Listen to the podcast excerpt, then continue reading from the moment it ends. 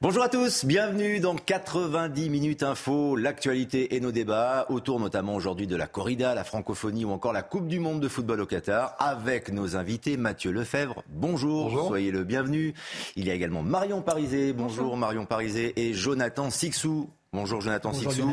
Jonathan qui m'a remis en main propre mon numéro de causeur, donc je vais avoir un petit peu de lecture pendant l'émission. Je sais que c'est le mien, absolument, j'y tiens beaucoup. Les débats dans quelques instants avec nos invités, mais d'abord, Mickaël Dorian pour l'info. Le corps d'une adolescente de 14 ans retrouvé dans une maison abandonnée dans le Lot-et-Garonne.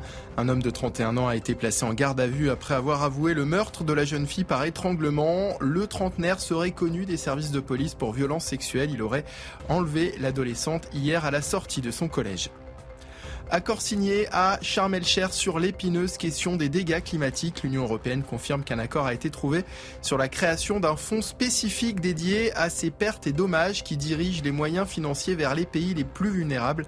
Annonce faite en pleine COP27, la conférence sur le climat en Égypte qui a joué les prolongations ce samedi. Et puis Rishi Sunak en visite surprise à Kiev. Le nouveau Premier ministre britannique est arrivé ce samedi dans la capitale ukrainienne. Il s'agit de sa première visite en Ukraine depuis sa prise de fonction. La Grande-Bretagne continuera à soutenir Kiev dans sa guerre avec la Russie jusqu'à ce que l'Ukraine ait gagné la paix, a-t-il déclaré devant le président Vladimir Zelensky. Et nos débats, à présent, la corrida, tradition séculaire ou acte barbare, c'est le vieux serpent de mer dans l'actualité française pour contrer ou profiter de la proposition de loi de la France insoumise concernant l'abolition de la pratique et des militants pro-corrida et anti-corrida manifestent tout le week-end dans de nombreuses villes du sud de la France et Thibault Marcheteau est à Bayonne pour CNews. Les deux manifestations dans cette ville se sont terminées tout à l'heure. Dans quelles circonstances Thibault? Deux manifestations avaient lieu aujourd'hui à Bayonne. La première ce matin devant la mairie, où ce sont les défenseurs, les pro-corrida qui se sont rassemblés aux côtés du maire, mais aussi d'autres élus et également de professionnels, environ 300 personnes de tous les âges, qui ont pris ensuite la direction de la sous-préfecture pour y déposer symboliquement une motion pour défendre leur culture et donc contre cette proposition de loi du député de Paris, Émeric Caron, dans cette même ville de Bayonne, quelques mètres plus loin, quelques minutes plus tard. Une autre manifestation, cette fois-ci anti-corrida, organisée par l'association L214, mais aussi One Voice avait lieu sur cette place. Des prises de parole se sont enchaînées également avec une trentaine de personnes qui étaient rassemblées. Cette manifestation a duré environ une heure et tout s'est terminé dans le calme ici à Bayonne. C'est donc le député de la France Insoumise, Émeric Caron, qui présente une proposition de loi à l'Assemblée nationale qui vise à interdire la pratique très populaire s'il en est dans le sud-ouest, notamment le pourtour méditerranéen. Est-ce que nous sommes, euh, Jonathan Sixou, dans un débat local, régional, avec euh, pour le coup euh, surtout des régions, des secteurs, des populations qui sont concernées, ou un débat national. Est-ce que tout le monde, tout le peuple français doit s'embarquer dans ce débat? Je dirais que c'est même un débat international parce qu'en Amérique latine, ce sujet-là euh, fait débat et euh, certains pays euh, envisagent même, et c'est notamment le cas au Mexique, je crois, d'interdire purement et simplement la, corrida. en France, c'est évidemment régional. Ce sont des, des traditions ancestrales, voire immémoriales, même dans certaines de ces régions. C'est bien pour cela qu'elles ont encore le droit, ces villes taurines, de pouvoir offrir ce type de spectacle. Je comprends parfaitement euh, je conçois parfaitement qu'on soit opposé à cela. À titre personnel, euh, je soutiens euh, la, corrida. Causeur consacre souvent des reportages sur la corrida, sur ces villes taurines, sur l'art de la corrida, parce que c'en est un. Et il est aussi question, parce que évidemment, on ne peut pas occulter le sujet de la cause animale. Il faut bien savoir que ces taureaux utilisés pour la corrida, je vous explique en, deux mots ce que c'est. Ce sont vraiment des taureaux de combat. Ils sont élevés dans des de vastes élevages pourquoi vaste? Parce qu'il faut un hectare par taureau Sinon, ils se tuent entre eux. Ce sont vraiment des, taureaux euh, euh, nés pour euh, tuer, pour combattre, pour se combattre. Ils, se battent entre eux, donc on les sépare. Et un taureau de, combat a une vie incroyablement paisible par rapport à ses cousins d'élevage industriel, par exemple. Parce qu'il faut aussi savoir que le taureau, une fois qu'il a été tué dans l'arène, il est mangé. Il, y a, pas chez les carisseurs et il est débité pour être mangé. Donc, si vous voulez, c'est une mise à mort, certes, qui est entourée d'un spectacle. Le taureau, il faut savoir qu'il n'a pas peur, c'est un sentiment qu'il ne connaît pas. Il n'a pas peur comme ont peur, par exemple, les cochons qui vont à l'abattoir, comme les poulets qui vont à l'abattoir. Le taureau de combat, lui, n'a pas ce sentiment-là. Et euh, il fait aussi, euh, du fait aussi de, cela, on sait, des études euh, l'ont montré, il n'a pas aussi la même adrénaline et donc les mêmes sensations de douleur. Évidemment qu'il va souffrir, évidemment qu'il va y avoir une mise à mort, mais la mise à mort, pour y avoir assisté à plusieurs reprises, c'est une question de secondes et ça n'est pas précédé par des heures, voire des jours de stress et de souffrance physique, comme c'est le cas pour tous les animaux d'élevage industriel. Mais il n'y a pas d'équité. C'est-à-dire, euh, quand on est dans l'arène, on, connaît forcément l'issue, en général. C'est très très rare que le, taureau, que le taureau gagne contre le torero. C'est la spécificité culturelle de ce spectacle. C'est un spectacle populaire et, et qui se double d'une conscience quasi métaphysique. Et ça, a priori, aujourd'hui, vous n'avez pas beaucoup de choses euh, de très populaires qui se doublent de cette mise euh, en abîme de la vie et de la mort. Alors, ce que retient la loi Marion Parisé, c'est qu'il y a un avis de l'Ordre national des, des vétérinaires qui a été publié en 2016 qui déclare que les spectacles taurins ne sont pas compatibles avec le respect du bien-être de l'animal. Et c'est bien de cela dont on parle. Ok la tradition, ok l'art taurin, mais la condition de l'animal. Mais là, on tombe sur le type de débat qui, qui, divise profondément la société, mais qui la divise de manière très inégale. Euh, comme sur les éoliennes, finalement, on a une large partie de la population qui n'est pas concernée, qui va être contre. Et puis ceux qui sont concernés vont être plutôt, là, euh, en tout cas, dans le cas des corridas, favorables à la corrida. On a 77% dans un, dans un sondage de l'IFOP de février 2022, 77% des Français qui seraient contre. Mais dans les villes taurines, on est à 72% des, des, habitants qui sont pour. Et pour les éoliennes, on a le même problème, je compare aux éoliennes, parce que c'est les urbains qui sont pour et les ruraux qui, eux, voient les conséquences que ça peut avoir pour eux, qui sont contre. Et c'est toute la difficulté de ce genre de débat, c'est que finalement, c'est les gens qui ne sont pas concernés qui essayent d'imposer à un plus petit nombre, finalement, leur décision, leur façon de voir la vie que les autres devraient avoir.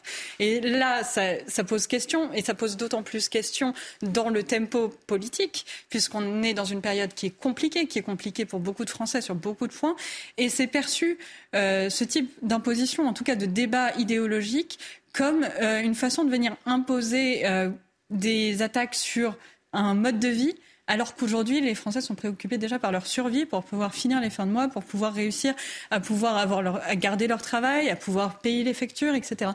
Et donc, on a des Français qui sont pris un peu euh, attaqués de tous les côtés sur, le, sur leur économie, sur la capacité à vivre, et puis là, sur leur identité. Et là, ça ne va plus les gens ne sont plus capables de, faire face à tout ça. Et on demande aussi aux Bretons ou aux Lorrains de répondre sur cette question de la corrida. Il y en a un petit peu moins, euh, en effet. Voilà pourquoi cela reste euh, peut-être une loi ou un débat qui peut être régionalisé, pardon pour le néologisme, mais c'est vrai que Mathieu Lefebvre, sur la question, l'opinion publique est divisée, euh, s'il en est. Euh, il y a ce sondage, notamment de novembre 2022, euh, qui répond donc à, l'IFOP et, JDD. 74% des Français se disaient favorables à l'interdiction de cette pratique, mais on note que dans les villes taurines, où la pratique est ancrée depuis des générations, c'est 72% des habitants qui sont favorables au maintien de, de la corrida. Donc il faudrait peut-être trouver une loi qui s'adapte euh, spécialement à un territoire. C'est complexe, je l'entends, mais c'est peut-être de cela dont il s'agit.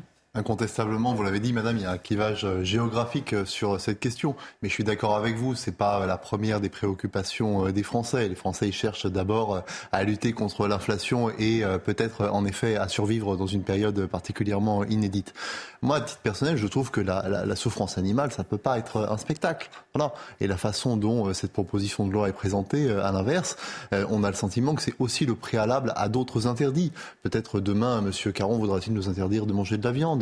Peut-être. Ça peut s'étendre à la chasse. Et ça peut s'étendre à la chasse. Donc, je suis assez réservé par nature à toutes ces initiatives qui visent à interdire aux Français euh, de faire des choses. Je préférerais que la France insoumise propose plus de liberté plutôt que de, les restreindre. Maintenant, euh, je vous le dis, je trouve à titre personnel que la souffrance animale ne peut pas être un spectacle. Euh, et je pense également que ça en dit très très long aussi sur notre rapport à la nature. Dans le fond, il y a une forme de, de suspicion sur ce qu'est l'homme dans son rapport à la nature. Est-ce que l'homme est par définition supérieur à la nature? C'est aussi pour cette raison que ce débat il est dans le fond, aussi important. et je crois que c'est peut-être la pire des façons que de soulever ce débat que de s'en prendre aux traditions.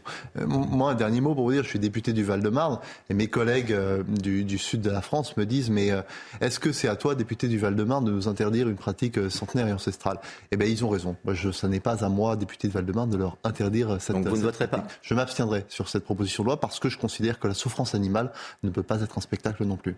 D'accord. Vous prenez la décision de ne pas de ne pas décider, en tout cas de ne pas voter. S'abstenir, c'est aussi. S'abstenir, c'est aussi une décision. Non, mais ça, ça se respecte. Je cède la parole dans un instant, Jonathan Sixou, mais pour apporter encore quelques éléments supplémentaires à votre réflexion, c'est vrai que les rassemblements d'aujourd'hui qui se tiennent donc dans les principales villes taurines de France sont particulièrement importants, avec ces militants des deux bords qui souhaitent faire entendre leur voix avant l'examen du texte donc de ce projet d'Émeric Caron.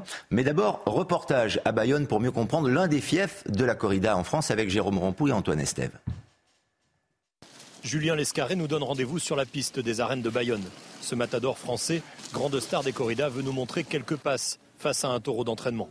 Au-delà des traditions, il considère son métier comme un art. C'est souvent ce qui dérange, la mort et qu'elle soit mise en spectacle, mais ça ne veut pas seulement dire que c'est un acte qui se résume, une culture qui se résume à cet acte-là. C'est une fête, c'est un art de vivre, c'est un quotidien, c'est de l'élevage, c'est de la chasse, c'est de la pêche, c'est de la consommation, c'est du bien-être ensemble. Et nous, on a cette préoccupation à la fois de l'animal et à la fois de l'homme aussi. L'autre argument des pro-corridas, c'est l'économie générée par ce secteur à travers l'élevage des taureaux de combat et le tourisme des aficionados. Tout ça, ben, ça fait vivre des hôtels, des restaurants, euh, des magasins, parce que les gens sont là à flâner en attendant l'heure de la corrida aussi. il y, a toute une économie autour, donc c'est vraiment quelque chose d'important.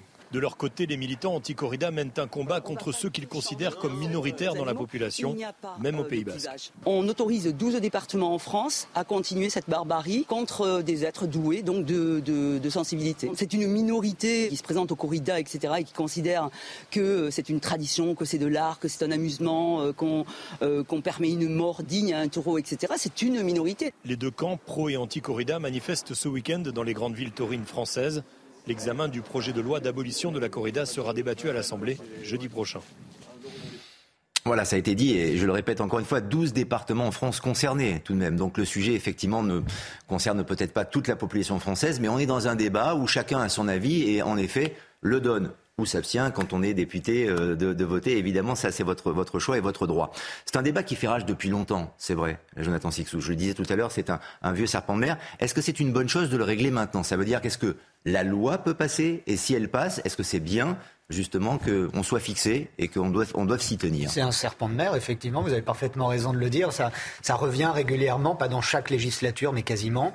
Euh, je, a priori, je ne vais pas vous, annoncer quelque chose qui s'avérerait faux, mais a priori, tel que c'est parti, l'interdiction ne va pas passer. Euh, bien qu'on voit que beaucoup, c'est intéressant d'ailleurs que sur cette question spécifique, il y a beaucoup de gens, par exemple au RN, qui euh, veulent voter pour le texte d'Émeric Caron. Ça l'embête beaucoup d'ailleurs qu'il puisse recevoir le, soutien de, ce côté-ci de, l'Assemblée. Je ne sais pas comment ça se découpe exactement euh, chez vous, mais au, au, RN, par exemple, et alors que les LR, eux, sont beaucoup plus mesurés, voire même opposés au texte. Ce que je note, c'est tout de même euh, chez Émeric Caron, comme chez d'autres euh, à LFI, euh, la, cuisine politique n'est pas très loin. Quand vous regardez le texte d'Émeric Caron qui veut interdire la corrida, Émeric Caron occulte étonnamment les combats de coq par exemple. Euh, on sait qu'il y a derrière cela euh, quelques visées électoralistes, puisque les combats de coqs sont encore, par exemple, une vieille tradition dans, les Antilles et les Caraïbes notamment. Mais il pourrait les interdire au même titre que la chasse. Ah, il n'a pas choisi de les interdire, les combats de coqs. Émeric hmm. Caron, il mise sur cette euh, base électorale. Ils ne sont pas sur sa liste noire. Exactement. Donc, si vous voulez, c'est assez cocasse de le, de, le souligner. je note aussi que dans ces manifs d'opposants, il y a l'association L214 qui fait un travail remarquable pour dénoncer euh, euh, les, les, les, les, dérives et les abus dans les abattoirs, mais la, visée quand même finale de L214, à terme, c'est de nous interdire de manger de la viande. Ça, c'est le, programme de cette association qui, au-delà de ces vidéos de, de ces vidéos chocs qui ont le mérite d'exister et d'être diffusées, qui vous soulèvent le cœur, euh, on voit qu'il y a, un, processus d'interdiction totale qui est assez effrayant d'ailleurs. Suppression ou maintien de la corrida, en français toujours, puisque c'est une transition toute trouvée, pour euh, évoquer le sommet de la francophonie. Deux ans de retard, hein, évidemment, avec la période de Covid, le 18e sommet de la francophonie qui se tient ce week-end à Djerba en Tunisie, alors que plusieurs pays francophones, notamment en Afrique, connaissent des, difficultés politiques et économiques. Emmanuel Macron est présent pour ce rendez-vous.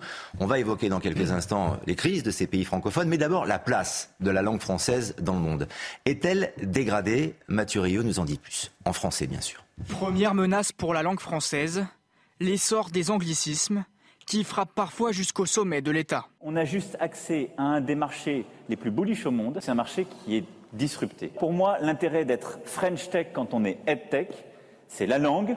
Le franglais, un dialecte de plus en plus présent dans le monde des affaires, du tourisme et parfois de la politique, comme l'explique Sami Biazoni, co-auteur de Malaise dans la langue française. C'est ce qu'on appelle le globish, cet anglais matiné de français et de formes simplifiées ou calquées sur notre langue euh, que tout le monde ou tout le monde dans les grandes entreprises pratique presque au quotidien aujourd'hui. Et je crois qu'il y a eu en plus une, une mutation anthropologique euh, assez majeure finalement avec le Covid, puisqu'on a développé ces formes de communication à distance.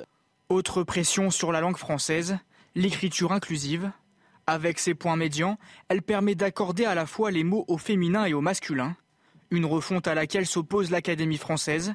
L'écriture inclusive complexifie la lecture pour les personnes atteintes de dyslexie ou de dyspraxie. Sami Biazoni, lui, plaide pour son interdiction dans les institutions qui dépendent de l'État. La question essentielle, c'est celle des apprentissages, donc de la langue pratiquée à l'école et transmise à tous, qui doit, elle, être stable. C'est celle des administrations. Aujourd'hui, 321 millions de personnes parlent français dans le monde, un chiffre qui pourrait plus que doubler d'ici 2050.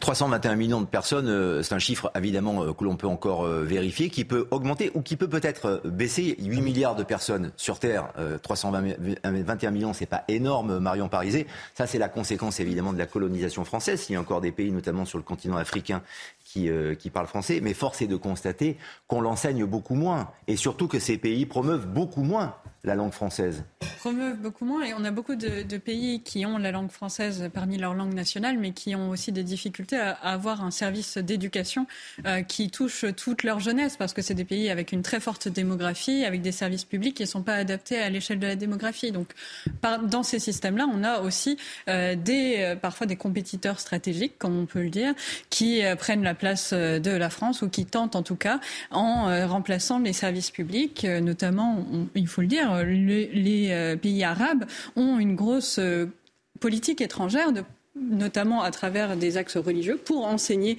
aussi, euh, pour pouvoir promouvoir une forme d'éducation justement dans ces pays où le service public n'est pas suffisamment présent et remplace de facto un petit peu le français au fur et à mesure.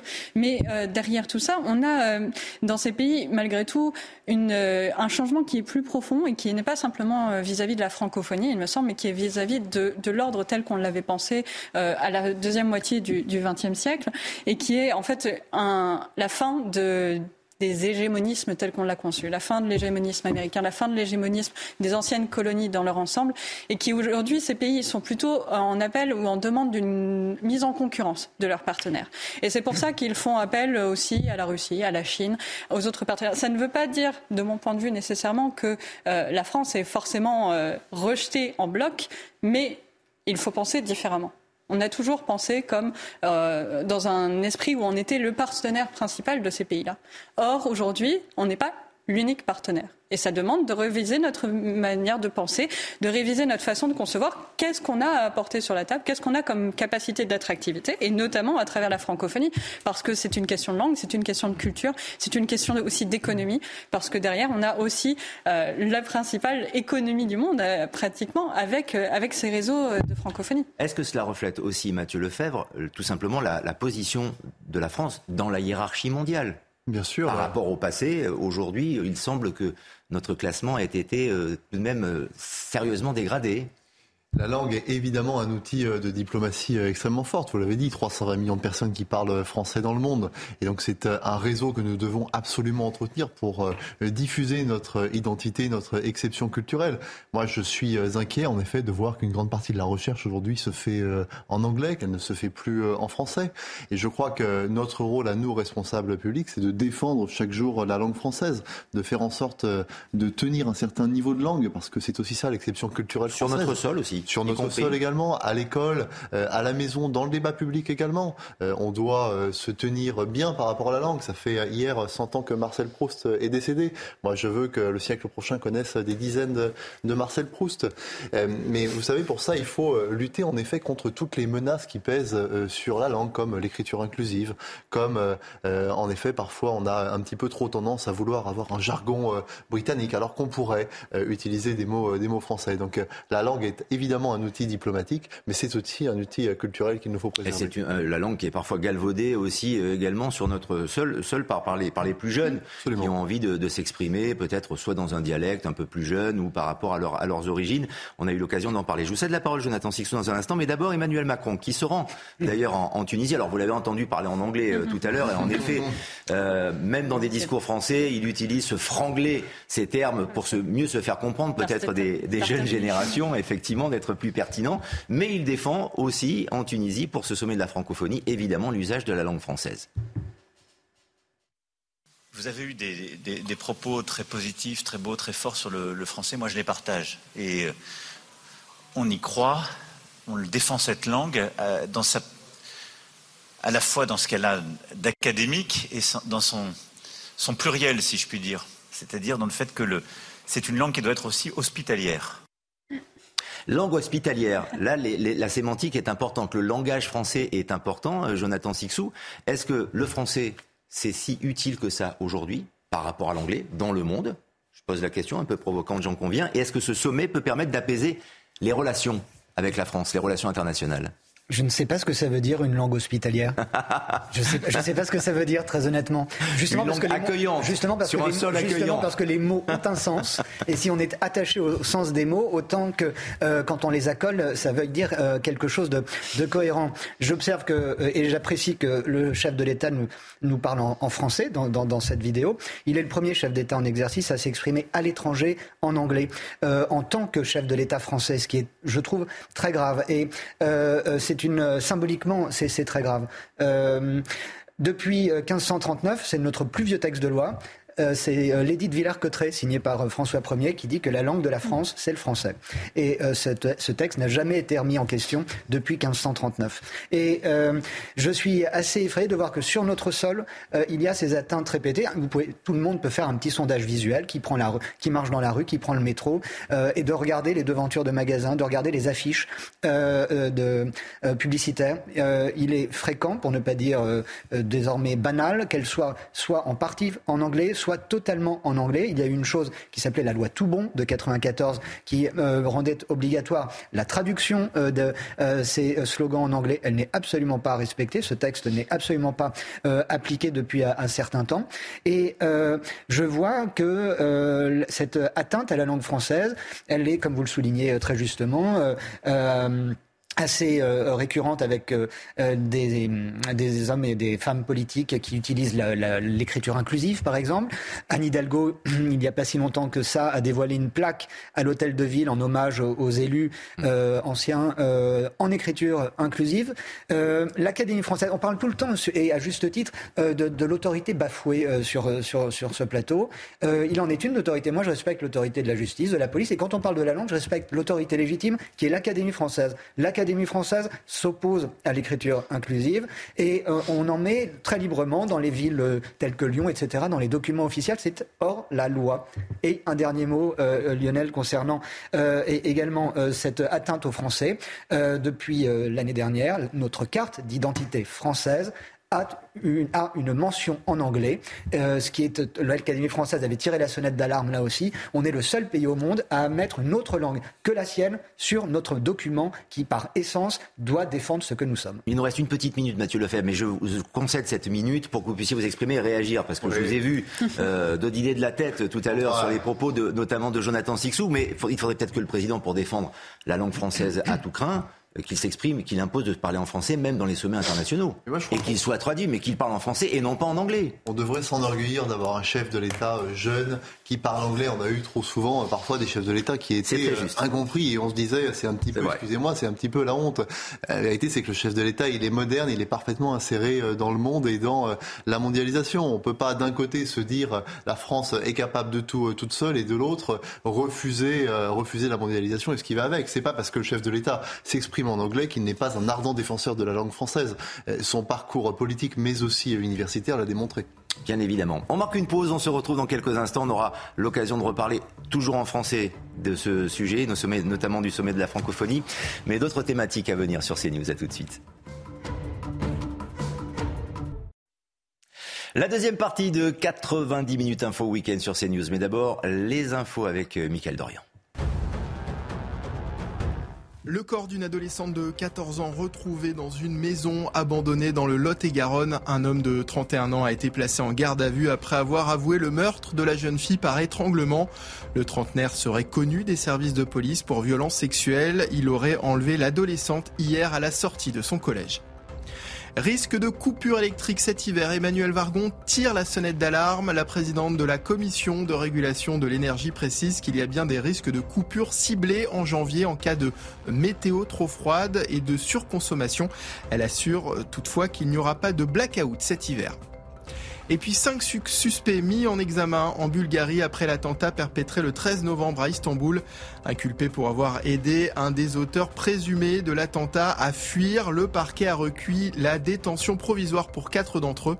Dimanche dernier, six personnes ont été tuées et 81 autres blessées dans l'explosion survenue en plein cœur d'Istanbul. Et prochain point sur l'actualité à 16h30. Mais euh, nos débats qui continuent avec nos invités et cette thématique, la quasi-totalité des migrants de l'Océan Viking. Ce bateau qui est arrivé donc en rade de Toulon il y a quelques jours maintenant, euh, qui était encore en zone d'attente dans le Var, sont libres de partir. On va revenir sur cette situation pour le moins embarrassante. Mais d'abord, Stéphanie Roquier, qui est sur place, euh, nous explique ce que font et où sont ces migrants actuellement.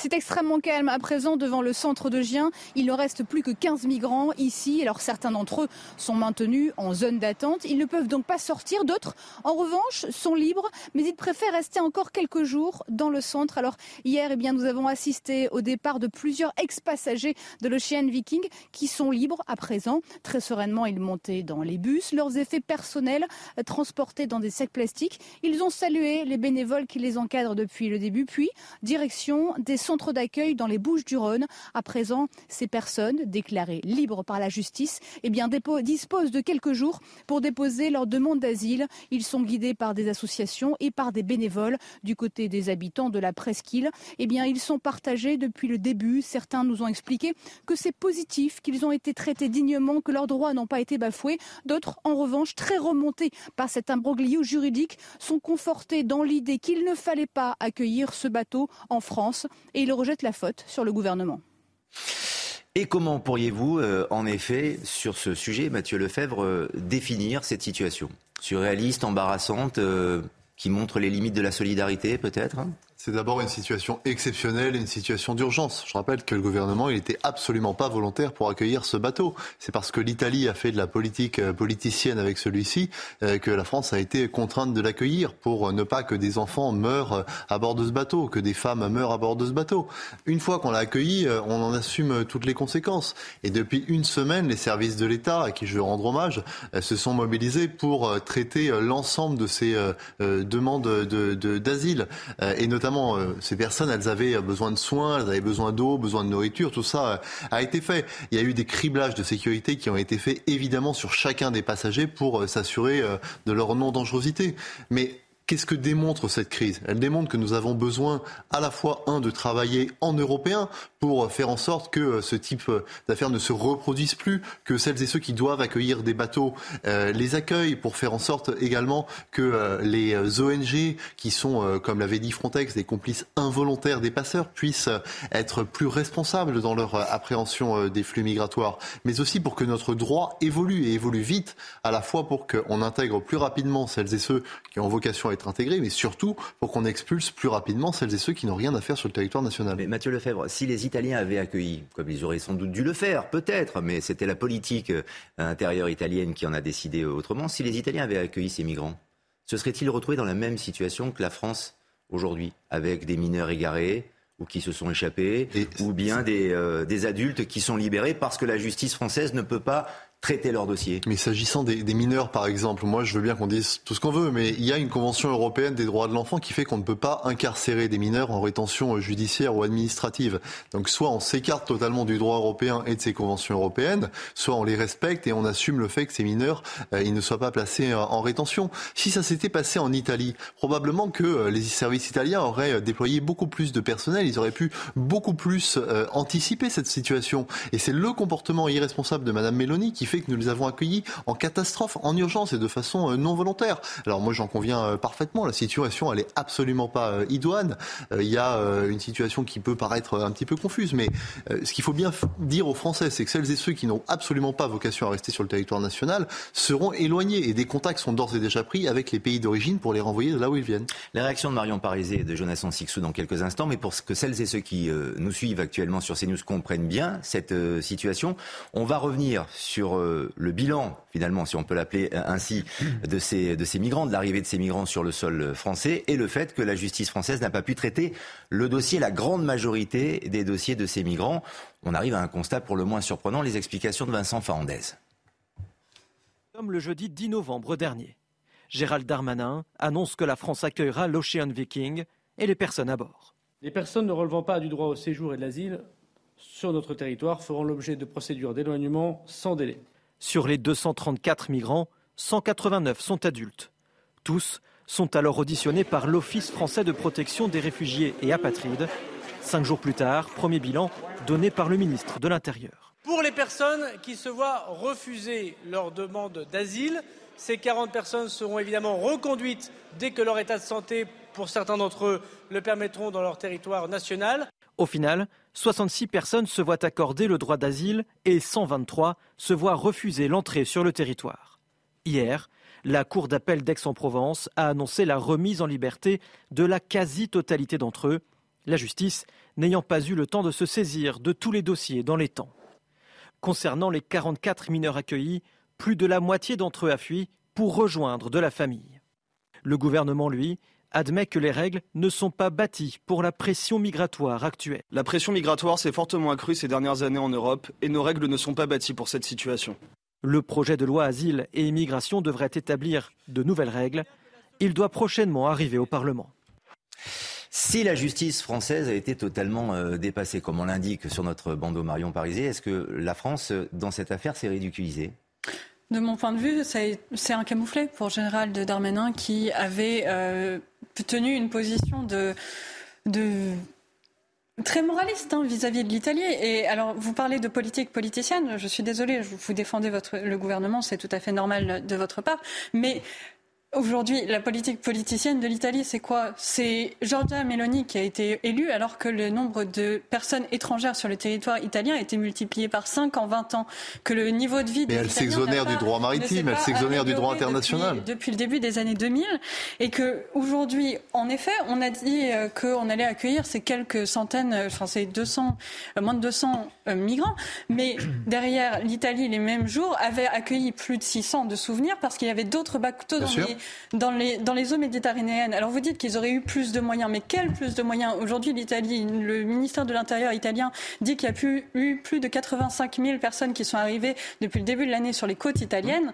Ce n'est pas, ce n'est pas normal que l'on se défausse à chaque fois sur nos voisins pour dire voilà, on n'a pas réussi, mais, les autres auraient fait mieux. C'est le droit international, c'est le droit maritime, c'est ça la vérité. on a aussi un certain nombre d'ONG qui, en l'occurrence, utilisent, en tout cas de manière assez euh, pragmatique, se tourne plutôt vers l'Europe quand il s'agit de pouvoir euh, déposer les migrants qu'ils secourent en mer, parce qu'il y a derrière une idéologie qui est de se dire que les pays d'Afrique du Nord, par exemple, ne seraient pas euh, forcément suffisamment respectueux des droits humains pour pouvoir accueillir ces mêmes migrants.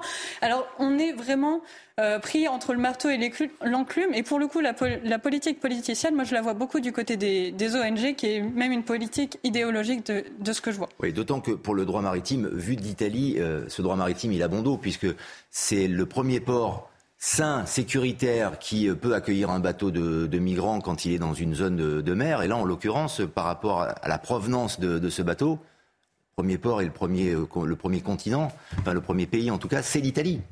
Bien sûr, c'est l'Italie. Donc c'est l'Italie qui et Giorgia Meloni dit donc c'est l'Italie qui va récupérer par rapport à sa situation géographique mais la raison... tous les migrants qui, qui veulent arriver en Europe. C'est la raison. On peut les comprendre aussi. C'est la raison pour laquelle il y a un mécanisme européen de solidarité et de répartition de cette charge. Mais pour l'accueil, mais pour l'accueil non. Pour l'accueil c'est l'Italie. Oui naturellement, mais c'est la raison pour laquelle une fois, regardez par exemple, on devait accueillir 3500 migrants l'an prochain qui venaient euh, d'Italie, mais on ne le fera pas. Et c'est bien, c'est bien ce qui se passe, c'est que l'Italie est la grande perdante dans cette affaire. En s'extrayant des règles européennes, elle se pénalise elle-même. On ne peut pas, quand on est un pays européen, euh, faire preuve d'absence de responsabilité et de l'autre accepter tous les financements européens. Ça, ça n'est absolument pas possible. Madame Mélanie, pourquoi elle a accepté les trois autres bateaux et pas celui-ci? La vérité, c'est qu'elle a voulu faire un coup politique, Madame Mélanie. Et elle s'est bien rendue compte que euh, ce coup politique, elle pouvait le faire. Si, vous considérez que l'Italie gère si bien les migrants qui arrivent sur le territoire, pourquoi l'une des réponses à cette opposition de l'Italie à accueillir les, ce dernier bateau a été de dire qu'on allait renforcer les contrôles à la frontière avec l'Italie C'est qu'il y a bien un problème c'est que derrière, le traitement n'est pas suffisamment bon et la répartition, la répartition au sein de l'Union européenne n'est pas suffisamment bonne ou bien traitée pour qu'il n'y ait pas de mouvements illégaux à travers nos frontières. Mais c'est la raison pour laquelle, précisément, le mécanisme qu'on a mis en œuvre, il vise à mieux répartir les migrants. Mais ce que je veux dire, c'est que pourquoi il y aurait eu un... Ça serait mieux passé si c'était en Italie? Parce que l'Italie était en capacité de le faire, elle était préparée pour le faire. Nous, on a accueilli ce bateau en urgence. Encore une fois, on ne voulait pas l'accueillir, on l'a accueilli parce que par devoir. Alors par devoir, en effet, la solidarité, c'est très bien, c'est normal, c'est même le devoir, euh, le droit, l'accueil, en effet. Mais euh, quand on n'a pas la capacité, Jonathan Sixou, de traiter les dossiers, c'est la justice, là, pour le coup, qui semble un peu bancale. Malheureusement. On savait qu'on n'avait pas les moyens financiers d'accueillir euh, toute la misère euh, du monde qui se présente à nos frontières. On voit qu'on n'a même pas les moyens juridiques euh, pour le faire. Et on ne parle pas, là, même de 3500 personnes, on parle de 234 personnes. Donc, on voit qu'on on est immédiatement dépassé quand une, une poignée de, de personnes se, se présentent comme ça à nos, frontières.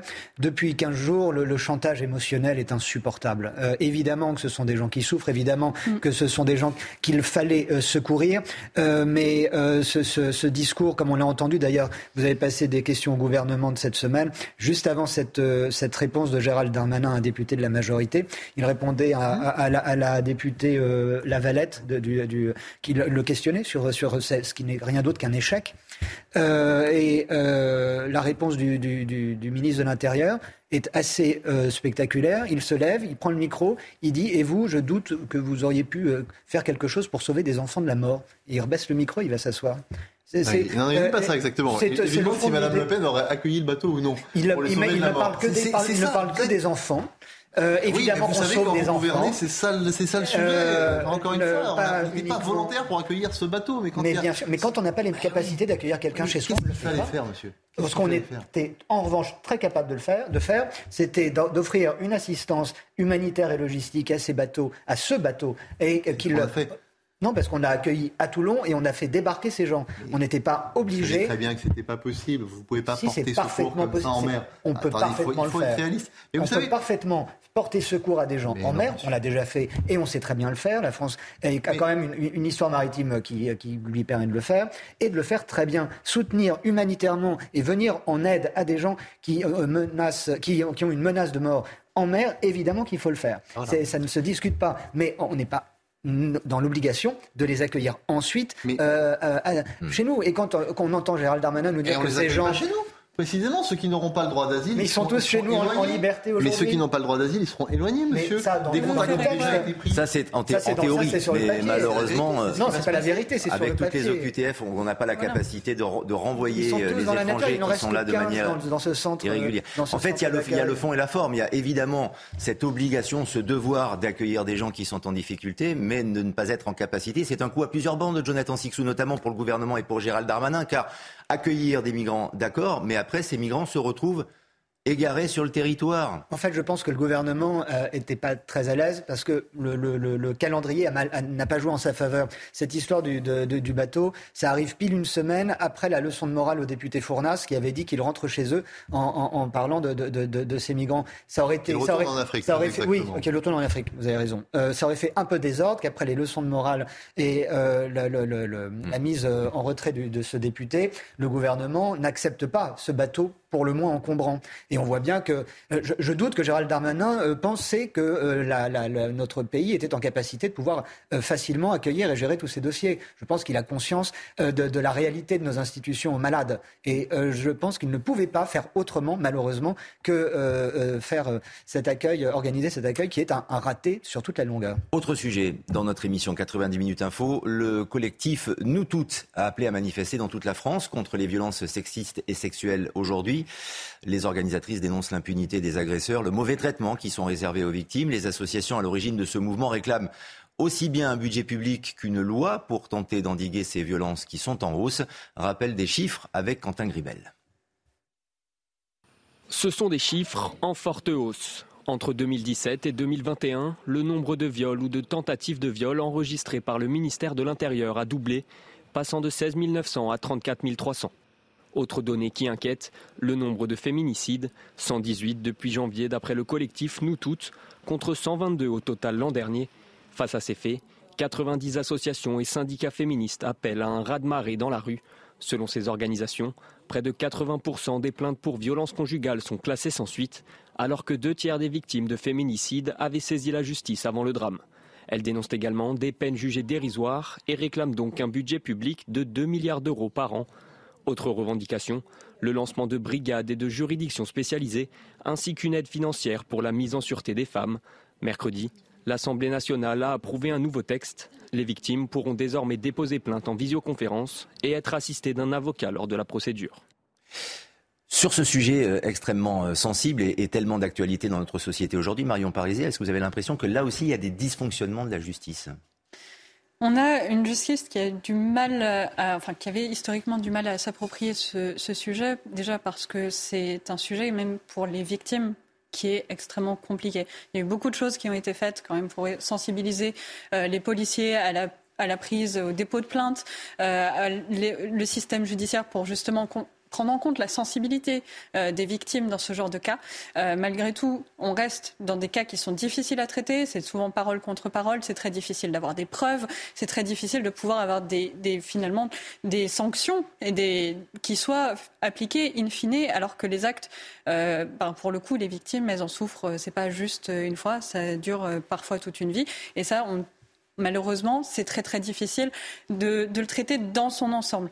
Il y a du mieux, mais on n'y est pas encore. On a aussi des moyens de la justice qui sont de toute façon surchargés, qui ont parfois du mal à traiter euh, ces cas-là en particulier, et encore une société où ça reste un vrai problème. Là, la multiplication par deux des chiffres, on peut s'interroger sur euh, les, causes réellement de cette multiplication. Il peut y avoir une partie déjà du fait que plus de personnes se sentent euh, légitimes aller euh, déposer plainte. Et ça, il faut prendre en compte parce qu'avant, il pouvait y avoir une vraie charge euh, contre les victimes de se dire bon, euh, assumer de se reconnaître comme victime d'un acte tel, ce n'est vraiment pas évident.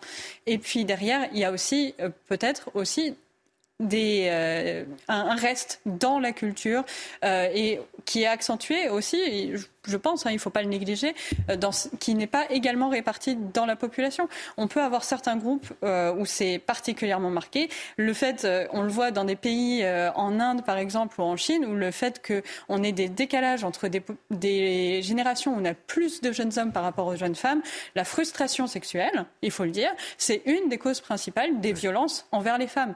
Et aujourd'hui, si on prend le cas on a beaucoup de, cas qui sont des faits divers sur des agressions sexuelles qui sont liées à des personnes étrangères en situation souvent irrégulière. Il faut aussi un peu le mettre en perspective par rapport à ça. parce que c'est lié à euh, des aspects culturels et une frustration personnelle. Qui mais c'est vrai qu'il y a tout un paradoxe. Il y a la libération de la parole, vous hum. l'avez dit, c'est important, mais une augmentation de ces violences sexistes et de ces violences euh, sexuelles. Et puis, ce que disent les associations, ces associations qui manifestent, qui appellent à manifester et qui réclament cette loi, Jonathan Sixou, c'est que les discours politiques, disent-elles, défendent les agresseurs. Quel discours? Alors, Quel discours politique défend les agresseurs? Moi, je, je n'ai pas entendu un politique dire euh, c'est très bien que les femmes se fassent agresser. Moi, ce que j'aimerais de, la part de ces associations, c'est je, je, ne peux qu'abonder dans le sens de Marion, évidemment, hmm. il n'y a, rien à, dire. Je peux même préciser, même sur le, volet culturel, parce que je pense que le problème est là, et c'est là où les associations euh, se trompent peut-être un peu de cible. J'entends par là que euh, ce ne sont pas les hommes, les responsables politiques qui, qui font des, des, des, de fautes, je crois, dans ce, dans, dans cette, dans ce combat euh, légitime et, et, plus que nécessaire. Je pense qu'elle, euh, et pour le coup, aucun, à ma connaissance, n'a eu des propos qui pourraient être mal interprétés à ce, à ce sujet. En revanche, aussi bien des, des campagnes de sensibilisation gouvernementale que les, les, les, les messages de ces associations devraient être beaucoup plus ciblés. Parce que pour faire simple, je pense que euh, le mâle blanc hétéro, il a été plutôt bien dressé depuis un demi-siècle maintenant. Euh, euh, évidemment, il y a des salopards partout. Évidemment, la, nature humaine est, ce qu'elle est, et c'est pour ça qu'il y a des lois, et c'est pour ça qu'on on, l'encadre, la nature humaine, et on la condamne quand elle, dévie. Mais on voit bien aujourd'hui, et quand vous parlez avec des policiers qui sont justement en première ligne, quand ils récupèrent, ils enregistrent les plaintes, etc., on sait d'où viennent beaucoup je ne dis pas toutes, mais beaucoup euh, de, ces agressions. Dans quel contexte euh, culturel Et une, culture qui, qui, infériorise la femme, par définition, elle tolère, entre guillemets, bien plus facilement les violences faites aux femmes. Donc euh, c'est à ça qu'on assiste, et de même qu'on n'a pas de campagne ciblée dans, dans, dans, là où il y a, par exemple, dans les cités, des, des ratonnades contre les homosexuels, etc., qui sont filmées, on les commente même parfois malheureusement ici, euh, il, y a des, secteurs, on le sait, on les identifie, où il y a un travail, un vrai travail de sensibilisation. Euh, et au lieu de dire tout le monde, tous responsables et vous êtes tous euh, coupables ou potentiellement coupables, non, il, faut plutôt orienter davantage pour que les campagnes de sensibilisation soient, je pense, beaucoup plus efficaces. Cette loi cadre que réclament ces associations, Mathieu Lefebvre, est-ce que selon vous, elle est nécessaire indispensable? Et si jamais un projet de loi, un texte était déposé, est-ce que cette fois-ci, vous voteriez en sa faveur? Je crois que beaucoup a déjà été fait, mais que cette euh, cause doit nous rassembler tous. il n'y a pas de polémique sur ce sujet. S'il faut aller euh, vers une nouvelle loi en plus, nous irons évidemment vers une nouvelle loi en plus. S'il faut donner encore des moyens en plus, nous le ferons. Nous l'avons fait dans le budget avec euh, la présidente Aurore Berger, notamment pour doubler les moyens du 39-19. S'il faut aller plus loin pour que la réponse pénale soit encore plus forte à l'endroit de celles et ceux qui commettent ce type de délit, nous le ferons. Mais ce que je voudrais dire, c'est que c'est vraiment un sujet qui doit dépasser la polémique. Moi, je suis très heureux de cette libération euh, de la parole. Je suis très heureux également que nous ayons, vous l'avez rappelé, Madame, formé les policiers et les gendarmes pour accueillir cette prise de parole parce que ça n'est euh, jamais évident. Et, cette libération, euh, elle doit aussi être saluée parce que, vous l'avez là encore rappelé, ça n'est absolument pas évident de se placer dans cette position de victime. Sur la question que vous évoquez de, la loi cadre, mmh. euh, s'il faut renforcer l'arsenal juridique, évidemment, euh, nous irons vers cela. Avec une justice défaillante, hein, pardonnez-moi, qui, n'a pas le temps, qui n'a pas les moyens aussi pour, pour traiter tous les dossiers. Oui, mais ce qui est proposé, c'est une juridiction euh, spécialisée. Je pense que ça doit faire l'objet d'un débat. D'ailleurs, c'est à, l'ordre du jour de l'Assemblée nationale début décembre. C'est une véritable question. En revanche, les instructions ont été très clairement données de la part du gouvernement, c'est-à-dire que ces dossiers, c'est la priorité absolue de la justice. Il faut aller le plus vite possible. Et surtout, il faut éloigner le plus vite possible ces prédateurs de leurs victimes potentielles. C'est ce qu'on a fait avec euh, les bracelets anti-rapprochement, avec euh, les téléphones grave danger. Il y a aussi cette réponse à l'urgence qui doit, euh, en amont de la justice, être, être déployée. Avez-vous le sentiment, Marion Pariset, que le mouvement MeToo, puisque finalement ça semble être le socle de, ce mouvement, de ces émanations et de toutes ces associations, a fondamentalement changé le visage de notre société? Je trouve qu'il y a eu un vrai changement sur la façon dont c'est pris en compte. Euh, ça, tout n'est pas encore euh, gagné et les excès inverses peuvent, sont aussi à dénoncer. Hein. Euh, et je pense que c'est un peu ce qui est pointé dans les, dans les, les mentions que vous faisiez sur les, les, les discours politiques qui défendraient soi-disant les agresseurs. À moins, à moins que... que ces associations accusent les politiques eux-mêmes quand ils sont impliqués dans des, dans, des affaires. Mais là, en l'occurrence, dire que les politiques défendent les agresseurs. Qui ont, défendu, et ça a été très mal reçu, des, des, personnes qui ont défendu des personnalités politiques avant même qu'il soit clairement fait état de ce qui a des faits dans les cas en particulier. Et c'est bien ça la difficulté. Donc on a encore des cas où on voit que c'est parfois difficile de savoir où se situe exactement euh, la parole des femmes dans cette histoire. Est-ce qu'on l'écoute réellement ou est-ce que euh, on rentre après dans des jeux de pouvoir qui sont ceux qu'ils sont, euh, qui où ça peut être instrumentalisé dans un sens comme dans l'autre. Mais il faut que ça puisse ruisseler surtout tout en bas pour que, au-delà des cas des personnalités, le cas de n'importe quelle femme puisse être pris en compte. 30 secondes pour conclure, Jonathan euh, Même moins, si vous le souhaitez, Lionel. 30, ça euh, pour essayer de comprendre, pas pour justifier évidemment, mais pour essayer de comprendre cette hausse hallucinante des deux dates, des deux chiffres que vous nous avez euh, montrés. Euh, rappelons qu'entre ces deux dates, il y a eu plusieurs confinements. Et on sait que ces périodes de confinement ont été dans certains ménages terribles à, à, vivre et que ça s'est souvent traduit par une hausse des violences. Oui. Donc cela veut dire que ça ne peut que s'améliorer, c'est ça? A priori, on, ne met pas, disons, les mêmes conditions. Oui, ça peut, évidemment. Euh, ça, a priori, ça ne peut que s'améliorer. Enfin, vous me faites dire des choses. non, non, non, mais c'est un, un élément parmi tant d'autres. Mais c'était, disons que ça, n'arrangeait rien d'enfermer de, les gens ensemble. Voilà.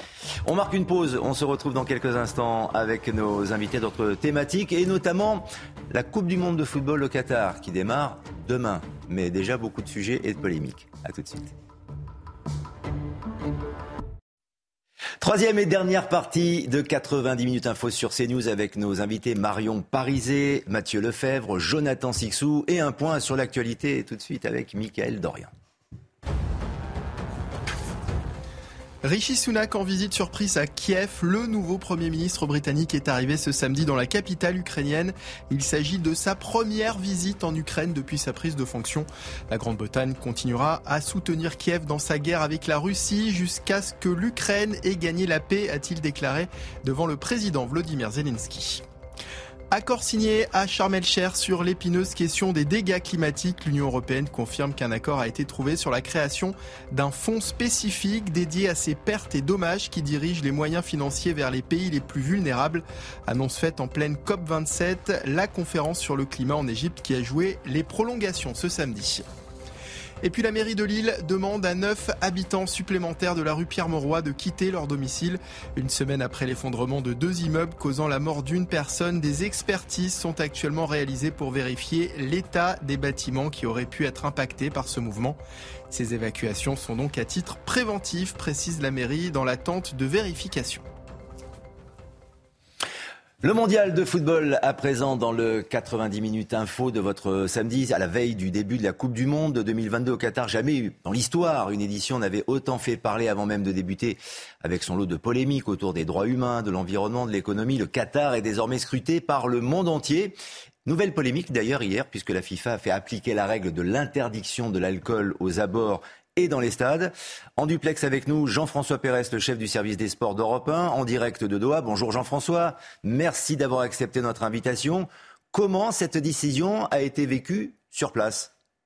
Ah, ça a été une grosse surprise parce que le Qatar avait euh, accepté euh, il y a quelques semaine de vendre euh, de l'alcool, euh, d'autoriser la vente d'alcool autour et dans les stades de, cette Coupe du Monde. Et donc hier, tout le monde a été quand même assez surpris de constater ce, cette espèce de, de, volte-face. Alors évidemment, ça a des conséquences à la fois politiques et économiques. Politiques parce que tout le monde se demande ce qui va suivre dans la foulée, quelles autres éventuelles interdictions vont être décrétées par les autorités qataries, et puis aussi économiques parce que le fabricant de, bière en question, parce que c'est surtout de bière qu'il s'agit, euh, avait quand même signé un contrat de 75 millions de dollars pour pouvoir être présent euh, sur cette Coupe du Monde euh, autour et dans les stades, je le, je le rappelle. Et puis finalement, il n'aura que de la bière non alcoolisée. Donc ça a fait beaucoup jaser. Ça a évidemment aussi donné quelques réactions acerbes de la part des associations de supporters qui ont commencé à se dire bon bah voilà, on nous avait promis une belle fête, une fête universelle, une fête où tout le monde était accepté, et, toléré et bienvenu. Et manifestement, il y a quand même des verrous qui ont du mal à sauter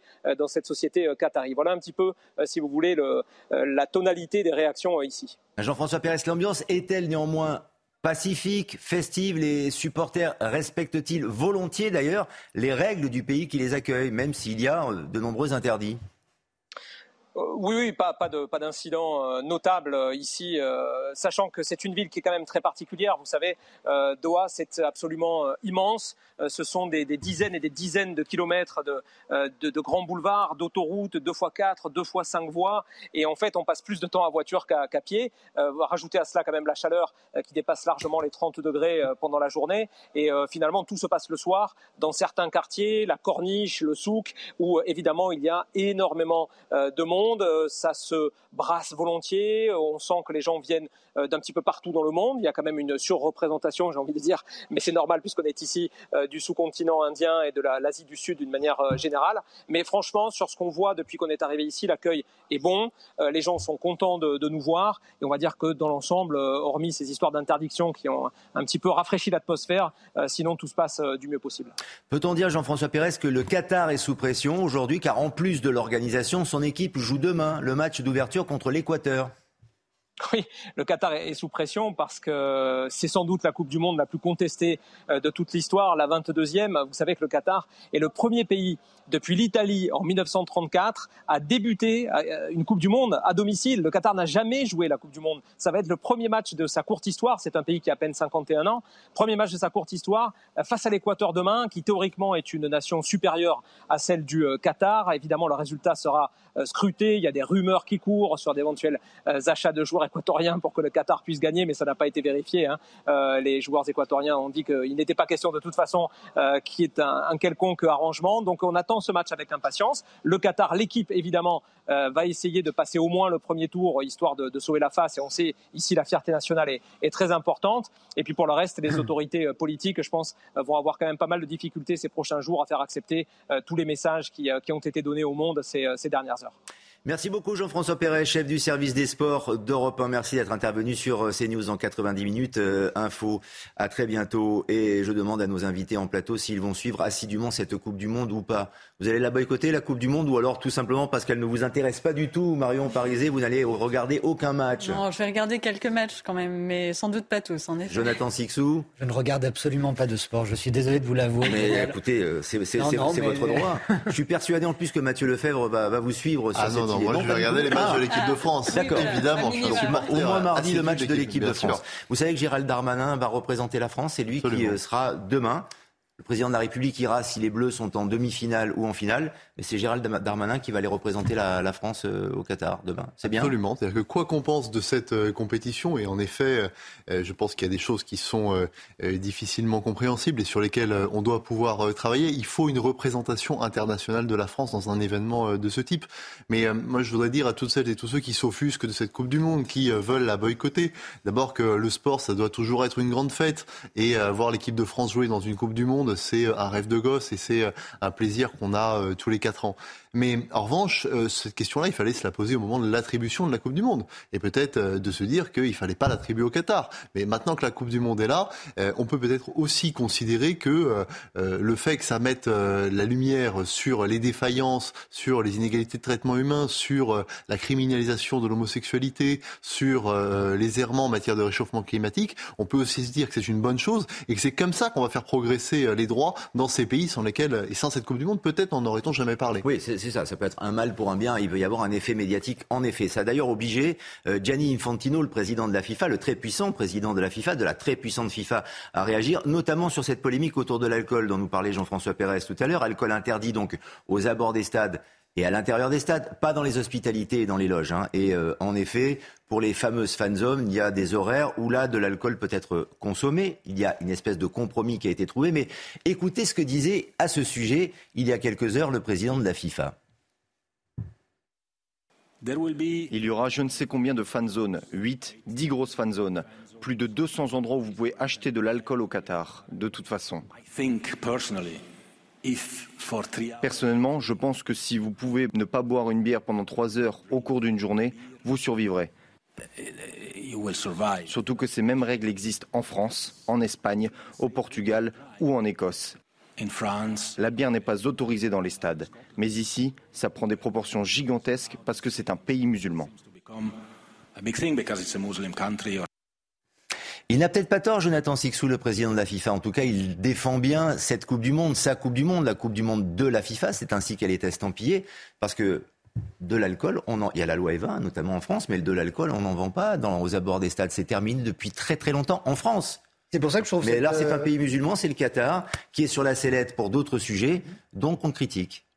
Bah, c'est ça. Alors, je suis pas familier des stades, vous l'aurez compris, mais je sais effectivement. J'ai du mal. enfin, je trouve ça assez cocasse qu'on parle de foot, on parle de, la Coupe du Monde, et j'ai l'impression qu'on commente l'Oktoberfest à, à, Munich. Vous voyez. Euh, c'est parce que la bière fait, partie justement du euh, décorum des matchs de foot en général. Je, je, l'ai compris. vous le concevez. je l'ai compris. Mais euh, je suis assez. Euh, je trouve ça assez cocasse quand même de, de que ça prenne de, telles proportions. Effectivement, le Qatar. Bah oui, il est, euh, on sait, on l'a on a, on a attribué cette Coupe du Monde au Qatar. On sait que le Qatar, c'est une dictature. Enfin, euh, les gens ont l'air de découvrir qu'ils sont nos amis. Donc, euh, euh, il faut simplement, dès lors que ça a été attribué, il faut jouer le jeu jusqu'au bout, me semble-t-il. Hmm. C'est l'esprit sport. et, et, puis, et en revanche, il y a des vrais problèmes mais qui sont liés à l'attribution euh, de, de, de, du pays hôte. Euh, c'est effectivement la question climatique. C'est assez cocasse que le jour où vous nous montrez la, la clôture du, du, du, de la COP 27 euh, en Égypte, euh, s'inaugurent les, les, les euh, se tireront les premières balles dans des stades climatisés. Mhm. la semaine dernière, on nous annonçait que l'Arabie Saoudite organisera les JO d'hiver 2029. Mhm. les jeux, les jeux d'Asie, très exactement. Mais en effet, ça peut être l'ouverture pour que ce soit les, les jeux d'hiver à l'avenir. Rien que les jeux d'Asie déjà d'hiver. En effet, c'est assez cocasse. Juste encore une dernière question sur euh, le sujet de l'alcool et en fait, on va, on va passer à d'autres thématiques autour notamment de la Coupe du Monde au Qatar, mais il y a une forme d'hypocrisie tout de même puisque l'alcool est distribué dans ce pays, donc le Qatar, pays musulman, mm. dans certains hôtels dans certaines hospitalités et dans les loges Non, c'est un effort même qui a été fait ouvertement de, la part du Qatar pour justement agrémenter euh, les, les, cultures autres que les cultures arabes. Euh, mais en plus, on peut se poser la question de pourquoi cette interdiction justement dans les stades et autour. Et il y a la question de la sécurité, euh, parce qu'on sait légitimement que des gens alcoolisés, c'est plus difficile à, à, gérer, et notamment des, des supporters qui seraient un peu un peu chauds et qui auraient envie d'en venir aux mains si le résultat ne tombe pas en leur faveur. Et c'est important. Pourquoi On parlait justement du déplacement de, de Gérald Darmanin. Euh, J'ai envie de dire, ça fait un bon parallèle, parce qu'aujourd'hui, euh, la sécurité euh, pour des grands événements sportifs, la question va se poser à Paris pour les JO 2024. Là, on a un pays qui se trouve sous pression internationale pour réussir son événement, euh, pour afficher la meilleure image possible, justement parce que tout le monde a les yeux braqués sur eux avec des attentes en plus qui sont particulièrement élevées du fait des questions écologiques, des questions euh, de respect des droits de l'homme, etc ils doivent à minima assurer la sécurité. Et moi, je pense que Gérald Darmanin, j'espère qu'il est en reconnaissance aussi pour savoir comment on assurera en 2024 la, sécurité des Jeux Olympiques. Parce qu'on aura le même problème. Tous les regards seront tournés vers la France pour savoir est-ce que la France est encore capable d'accueillir des grands événements internationaux et d'assurer la sécurité de tous ceux qui veulent venir partager un moment de convivialité et un moment de bon enfant, en fait, de partage de ce que sont les valeurs du sport. Et ça, c'est un gros enjeu pour la France aussi. Donc euh, j'espère qu'il en prendra peut-être bien. Bien sûr, et on, pourra euh, faire référence à cette Coupe du Monde très inédite euh, au Qatar qui cristallise énormément de sujets et de polémiques. Il y a notamment cette polémique aussi autour de la discrimination, puisque dans ce pays, l'homosexualité est punie par la loi au Qatar. Polémique aussi autour du traitement des, ouvriers qui ont construit les stades. Voici l'effet d'annonce choisi par le président de, la FIFA à ce sujet. Uh, Aujourd'hui, je me sens qatari. Aujourd'hui, je me sens arabe.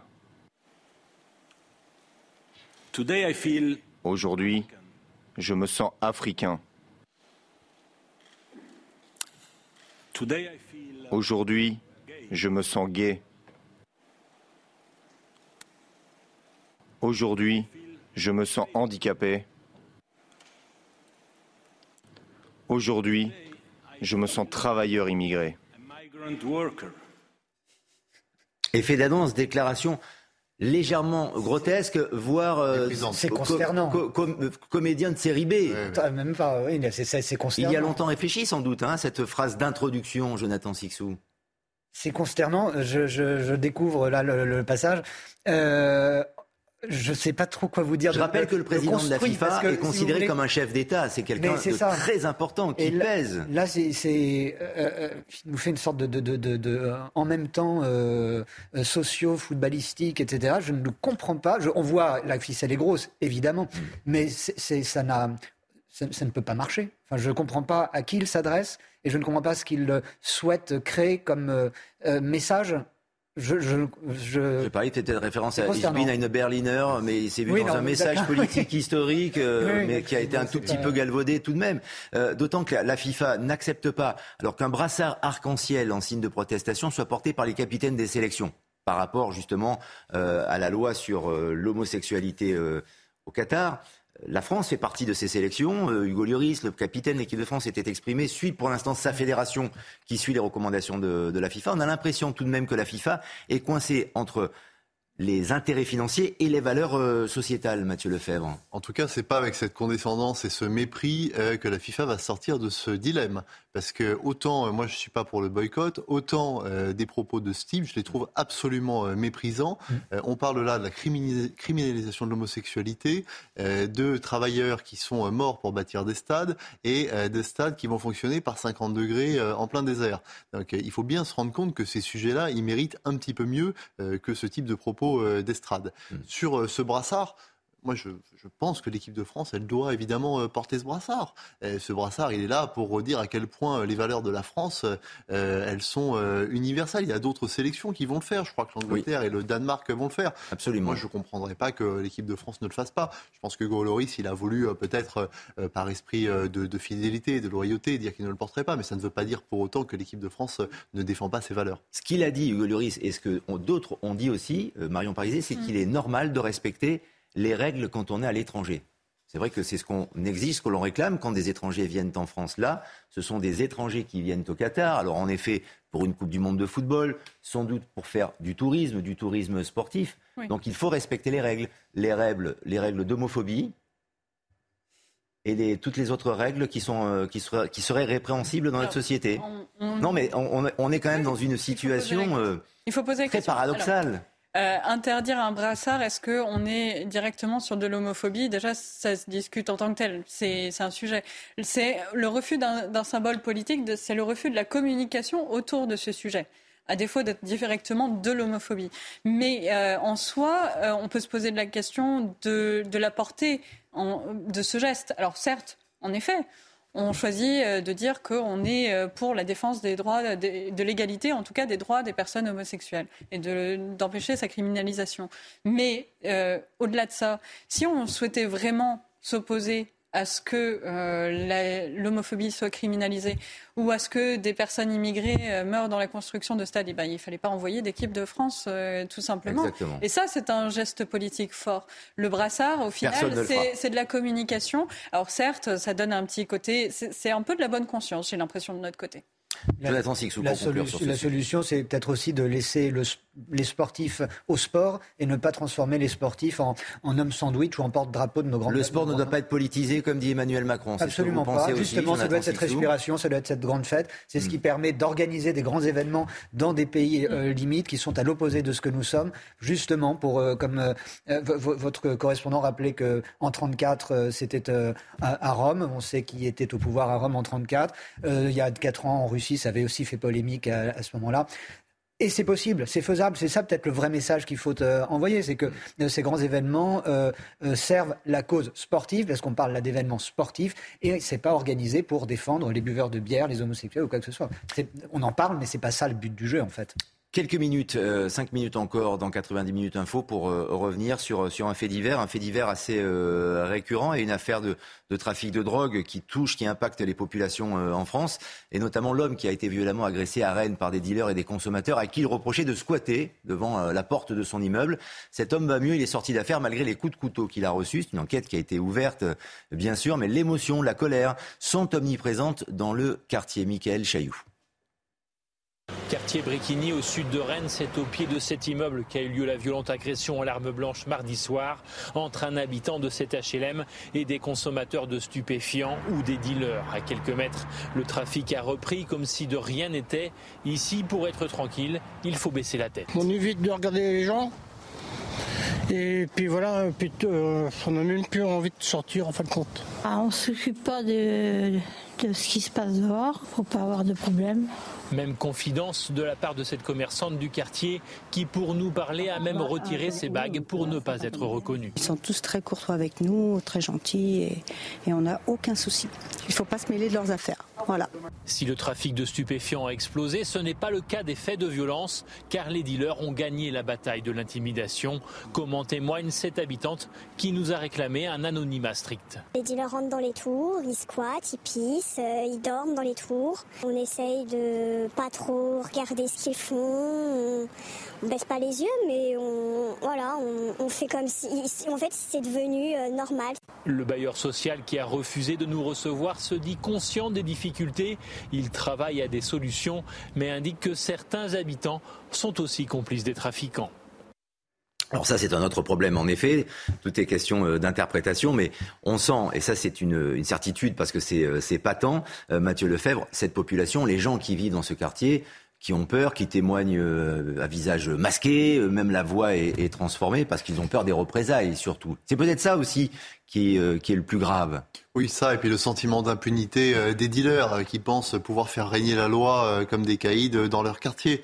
Mais depuis son arrivée au ministère de l'Intérieur, Gérald Darmanin, il a fait de sa priorité le fait de casser tous les points de deal, de harceler les points de deal, de faire en sorte que ce ne soient pas les bons citoyens qui vont travailler, que la vie, pour laquelle la vie soit menacée, mais faire en sorte que le quotidien des dealers soit menacé. Et ce travail, il paye parce qu'il y a des dizaines de points de deal qui ont été cassés.